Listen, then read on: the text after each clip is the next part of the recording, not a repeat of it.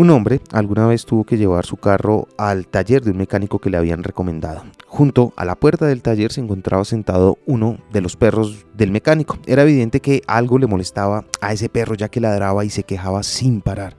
Después de unos minutos de presenciar ese evidente estado de incomodidad y dolor, el hombre le preguntó al mecánico qué le estaría sucediendo al pobre animal.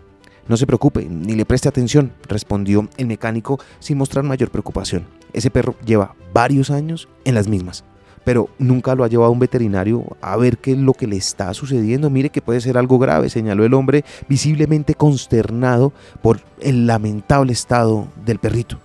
Ah, no, no hay nada de qué preocuparse. Yo sé qué es lo que le molesta, le dijo el mecánico. Lo que sucede es que es un perro perezoso. ¿Y qué tiene eso que ver con sus ladridos? indagó el hombre al no entender la relación entre la flojera del perro y sus lamentos.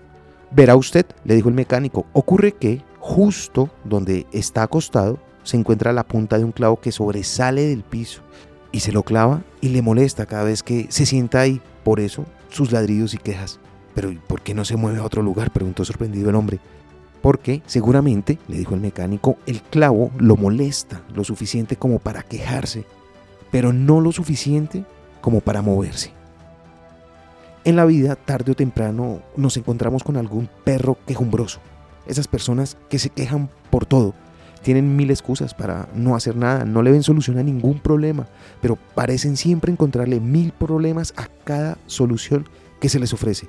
Se han acostumbrado a jugar el papel de víctimas y dan la impresión de estar más interesadas en buscar culpables en encontrar respuestas. Esto hace que anden siempre a la defensiva y que cualquier mención que hagamos sobre su pobre actitud la perciban como un ataque personal.